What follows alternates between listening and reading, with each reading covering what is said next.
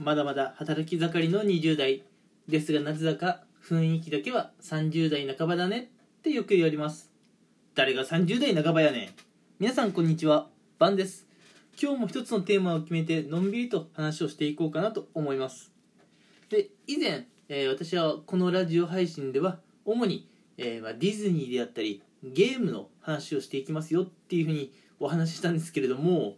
えー正直あのリスナーさんにねどういう話をしたら喜んでもらえるのかなっていうところが正直まだ全然うんもう全然と言っていいくらい分かってないです。なのでディズニーの話とかゲームの話をして、まあ、喜んでもらえるのかなっていうのもちょっと今不安なんですね。なので一応以前ディズニーと、まあ、ゲームの話をメインにやりますよって言ったんですけどもそれ以外の話もねちょっといろいろ最初のうちはやっていこうかなと思っています。はいてな感じなのでちょっとねあのさまざまなテーマがこれからも出てくると思うんですがよろしくお願いしますで今回はですねあの資産運用まあ、言葉だけ聞くとちょっと難しそうだし、まあ、なんかお金がないと始められないから、うん、まあ、ちょっと今回はいいかなって思う方もいるかもしれないんですけども、ちょっとね、聞いていってもらえたらなと思います。え突然なんですけども、私、バンの、えーちょっと1年目、2年目のちょっとお金の使い方ってところのお話をね、最初していこうかなと思うんですけれども、えー私、バンはですね、まず基本的にあんまり物欲がなくてですねあんまりお金を使わない、うん。まあ、例えばその家具の買い替えとかでたまにでかい出費がドーンときますけどそれ以外であんまりお金を使うことってなくて飯もあんまり外食するわけでもないので、うん、なのでどちらかというとお金を貯金貯金っていう感じなんですけども、まあ、そういった生活を実は大学生の頃からやってたんですね。大学1年2年3年4年とずっと貯金していってで社会人になって、まあ、母親に言われたのが社会人になって、まあ、お仕事して、まあ毎月毎月、うん、安定して収入が入ってくるようになったらもう大学生の時とはねちょっと違って積み立て定期とかやった方がいいんじゃないかっていう話があったんですね。でまあいきなり出てきたこの積み立て定期っていうワードなんですけれども、まあ、僕、まあ、もちろんその大学時代のえっとバイトの給与の振り込みだとか今社会人になってからの会社からの、まあ、お給料の振り込みとかを、まあ、もちろん銀行にしているんですけれどもその銀行皆さん通帳の後ろの方って見たことあります？後ろの方には積み立てとかって書いてあるじゃないですか。あれってなんか給与例えば例えばですよ。20万円もらったらあらかじめ5万円って設定しておけば20万円のうち5万円が差し引かれて毎月毎月ねあの普通預金口座とは別のところで5万円をね毎月毎月積み立てていってくれるんですね。で1年がまあ12ヶ月なので、まあ、5万円を12回、まあ、1年で積み立てるわけですよ。なので1年経った時にはそうですね。あの普通預金口座とは別のところに60万円ががっつりあるわけですよ。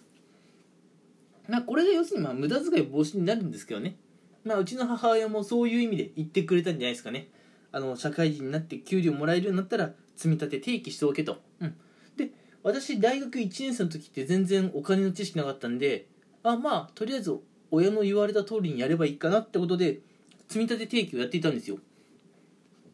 でまあ私、まあ、そんなこんなでちゃんと1年間コツコツコツコツ積み立てをやっていって、まあ、最終的には1年間で、まあ、100万を超えるほどの貯金ができたわけなんですけれどもまあそれは良かったです。良かったです。本当に、まあ、1年目で100万円も貯金できるなんてね。ってちょっとハッピーでした。はい、まあ、ちなみにこれ余談なんですけれども社会人1年目で貯金がある人まあ、まあない人も含めてどれくらい貯金ありますかっていうアンケートが以前あったんですけれどもこれ大学あ大学じゃない社会人1年目って二極化するらしいんですよ。まず一つがもう貯金なんて全くありません。ゼロに近いです。っていう方と貯金は大体3桁あるかな、まあ、100万あるかなどうかなっていうくらいだよ。っていう2極に分かれるらしいですね。うん。だから間ってあんまりいないらしいんですよ。平均すると50万くらいになっちゃうんだけど間があんまりいないからまあちょっとねやっぱ人の、まあ、お金に対する考え方が出るのかなと。はい。でまあそんなこんなでちょっと話はそれちゃいましたね。うん。社会人1年目の方は貯金する方しない方かなり分かれますよって話で、まあ、僕はコツコツ貯金していたんですけども、まあ、積立定期貯金して100万円ほど貯めたんですけどもちょっと衝撃的な事実があったんですね、まあ、僕全然気にしなかったんですけども100万円、まあ、1年間で積み立てたら、まあ、あれ利息とかつくじゃないですか。あれ利息美味しいのかなって思ったんですよ。100万円もあればね。でも俺積み立ての利率を改めて確認したんですよ。そしたらね積み立ての利率が0.01%なわけですよ。なんやそれと思って。0.01%ん？みたいな。それもう全然金にならへんやんかと思って。うん。俺それが嫌でちょっと俺積み立てやってたってこれ将来食っていけないんじゃないかなと思ったんですよ。将来だって年金だってあるか分かんないし年金制度形だけあるけど全然お金もらえないものになってるかもしれないですからね。だから将来ちょっと僕不安でこのまま積み立て定期なんかのんびりやってていいのかなってすごい不安になったんですよ。でお待たせしました。こっからが本題なんですけどもそれその将来あのお金の不安を抱えてですね僕はようやく資産運用をやってみようかなと思ったわけですよ。ただ僕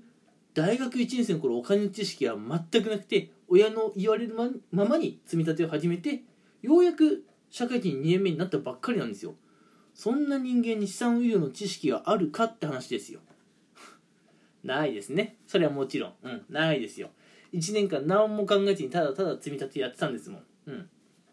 ないです。で私みたいな要するにバカにでもできる資産運用って何かあるのかなと。そもそも資産運用ってまず大量のお金入りそうだから100万円で足りるかも分かんなかったしまあ100万円で仮に資産運用始められたとしても俺みたいなバカにできんのかなってすごい不安だったんですけども、まあ、結論から言っちゃうと、まあ、資産運用って難しい、まあ、頭使ってうんやんなきゃいけない難しいのもあるんですけどバカでもできる。あのスマホの放置ゲームのようにね放置してればいいっていう実は資産運用があってですねそれが代表例ではロボアドって呼ばれるものなんですね。まあ正式な名前ロボアドバイザーってやつなんですけどでそこの代表するものがウェルスナビってやつなんですよ。皆さん最近 YouTube の広告とか見てたら出てきません？ウェルスナビ。あのいろんな方たちが集まってね話を聞いている動画が流れるんですけどあれです。うん、まあ、僕はあのセミナーに参加したわけじゃないんですけれどもちょっといろいろ情報収集していてあウェルスナビいいなバカでもできるし放置プレイ放置プレイって言い方どうかな。ちょっと、うん、放置芸感覚で始められるしウェルスナビいいなって思ったんですよ。なので僕ちょウェルスナビを始めたんですけれども資産運用ね。ただ僕の場合ちょっと始めたタイミングも少し面白か面白かったんですよ。僕が資産運用のウェルスナビ。始めたのが2020年の6月1日なんです。これってどんなタイミングかっていうと新型コロナの第1波が収まってであれ？これもしかして第2波来てるんじゃねえの？っていうそのタイミングであの資産運用ウェルスナビを僕始めたんですよ。でその始めたタイミングっていうのも、まあ、大事だったのかもしれないんですけどもまあ世界中ね世界中のありとあらゆる株とか、まあ、金とか不動産とかの価値が下がってるタイミングで始めたからっていうのもあるかもしれないんですけども今僕、まあ、資産運用やってもうそろそろ2ヶ月経つかなっていうぐらいなんですけども、まあ、いい感じにねこれプラスになってきてます。ああの、まあ、ラジオ放送なのでねあんまり具体的な数字出しても伝わりにくいかなと思うんですけれども、うん、あの年利3から5%は、うん、クリアできるんじゃないかなと。資産運用の世界で年利3から5%って理想的って言われてるんですけどそれをなんかすごいクリアできる兆しがあって、まあ、まだまだ今後観察しないとわからないんですけどね。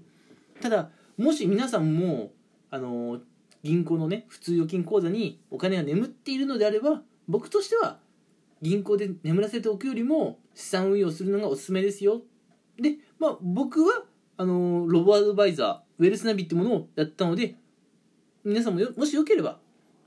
あのウェルスナビで資産運用を始めてみてはいかがかなと思います。で今回はね、え、時間の関係で、え、とりあえずここまでになるんですが次回、え、このまま続編を少し話ししようかなと思います。ウェルスナビについてもうちょっとね詳しくお話ししていこうと思います。それではまた聞きに来てください。ありがとうございました。